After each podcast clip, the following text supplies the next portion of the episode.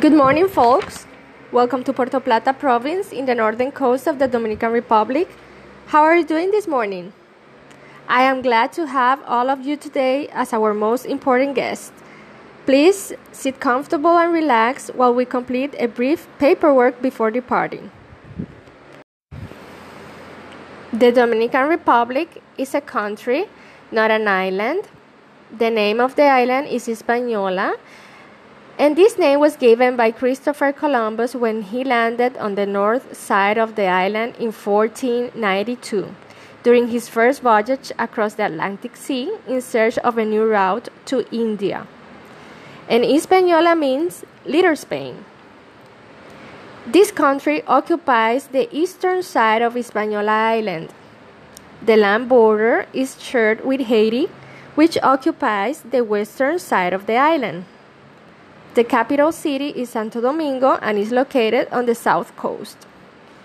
In 1496, Spaniards set up the first Spanish colony in Santo Domingo, which later served as the capital of all Spanish colonies in America, meaning that Santo Domingo is the oldest city in the Americas.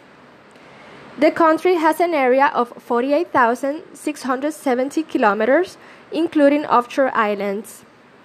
We have the Atlantic Ocean to the north and the Caribbean Sea to the south. The current population is almost 11 million. The highest peak in the country is named Pico Duarte and also is the highest in the Caribbean. Pico Duarte is 3,000 meters or 9,850 feet above the sea level and Pico Duarte is located in the central mountain range. We also have Lake Enriquillo, which is a very salty lake and the lowest elevation in the Caribbean. Lake Enriquillo is located in Independencia province, that's uh, the southwest of the country. It has a diverse wildlife like pink flamingos and American crocodiles living free. Our climate is tropical maritime. The rainy season is more or less from April to October. But since we are exposed to the trade winds, we have rain all year round, with a decrease in rainfall from June to September. Hurricane season is mostly between July and October, and tropical storms are a constant weather hazard. The country is hot and humid the entire year except for the central mountain range area where it's cooler. For swimming is great. The ocean is warm all the time. The average temperatures during winter is from 65 to 85 Fahrenheit and the average temperatures during summer is from 75 to 95 Fahrenheit. Our economy is based in agriculture and tourism. Agriculture is the first industry. We grow plantain, sugarcane, coffee, cocoa beans for chocolate, bananas, coconut, eggplants, dry beans, tomatoes, cassava, among others. For example, here we have a cassava. It's better known as yuca or tapioca. Cassava is a root vegetable.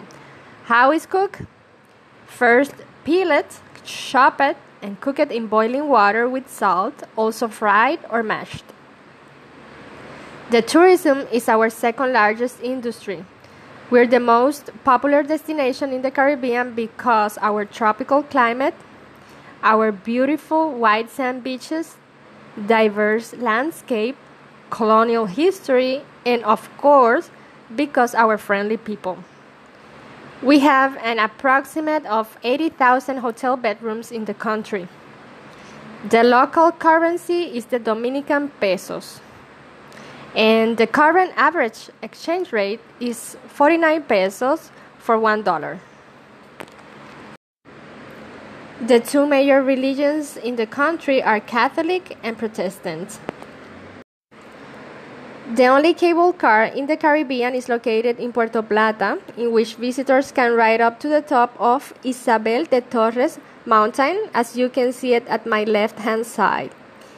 Isabel de Torres is 800 meters high or 2,600 feet. On the top of the mountain, there is a statue of Christ with outstretched arms, very similar to the one in Rio de Janeiro.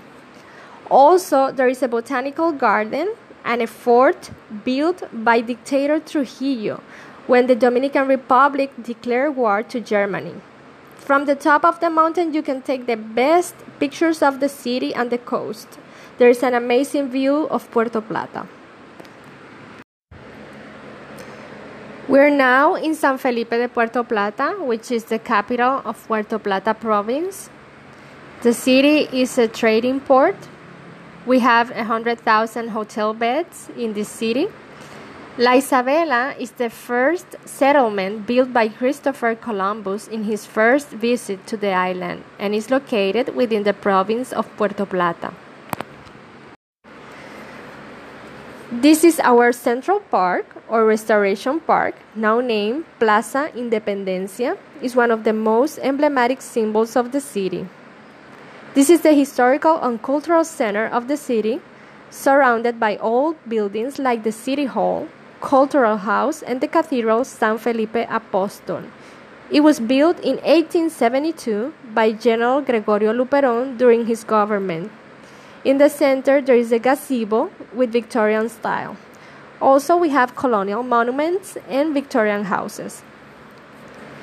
Here we have the statue of Gregorio Luperon. He was born in 1839 and died in 1897 in Puerto Plata province. General Gregorio Luperon was the father founder of the Restoration. He was a military and a state leader after the annexation to Spain. The Restoration War occurred between 1862 and 1865. Also, we have here the Cathedral San Felipe Apostol. It was built before 1863 and rebuilt in 1956 after it was burned during the Restoration War. As you can see, it has a Victorian architecture. This area is named La Puntilla and it is the end of the boulevard. Here we have one of the most important monuments, Fort San Felipe. Fort San Felipe is now a museum and it was built in the 16th century by King Felipe II of Spain to protect the island from pirates. Inside the fort, you will find ancient military artillery like cannonballs and bayonets. Also, we have here the statue of General Gregorio Luperon, who was the father founder of the restoration. The new amphitheater is here. This is similar to the one we have in La Romana province this was built in 2017 and serves as the stage for musicians and artists from all over the world. This is our boulevard with 4 miles long or 6.5 kilometers. Here we have the fire station built in 1930. Also, in the boulevard, we celebrate every year during the months of February and March our carnival the main character of the carnival is a demon called Taimascaro. This word comes from Taínos. Taínos were our native Indians. They were extinct when the Spaniards arrived in the 14th century because they enslaved them and made them work very hard. This area of the boulevard is called Long Beach. As you can see at your left, there is a Neptune statue. It's made out of bronze and it was built in the 70s by order of President Joaquin Balaguer. The Dominican flag is red, white, and blue. The white cross in the center means salvation. The red rectangles represent the blood of the heroes that fought for the independence of the nation. The blue rectangles represent stand for freedom. In the center there is a shield and on top says Dios, Patria y Libertad. That means God, fatherland, and freedom. Also, it has a Bible in the shield with a small cross. And this is the only flag in the world that has the image of the Bible in it. The Bible is open and has the Gospel of John, chapter 8, verse 32, which reads, And the truth shall make you free. We have two semi precious gemstones. Number one is Larimar, which are a rare blue variety of pectolite mineral found only in the Dominican Republic, with colors that changes from light blue to green blue to deep blue. Is considered a healing stone and a good luck charm. The only mines are in the south of the island. Number two, we have the Dominican amber. The north coast of the country has the largest amount of amber deposits on the island, earning the nickname of Amber Coast. Amber is not really a stone, it's a fossilized resin from prehistoric trees that are extinct. The name of the trees are Hymenaea protera. Dominican amber is unique and it is considered the finest amber available in the world due to the clarity and high concentration of fossils inclusions like insects, lizards, and plants.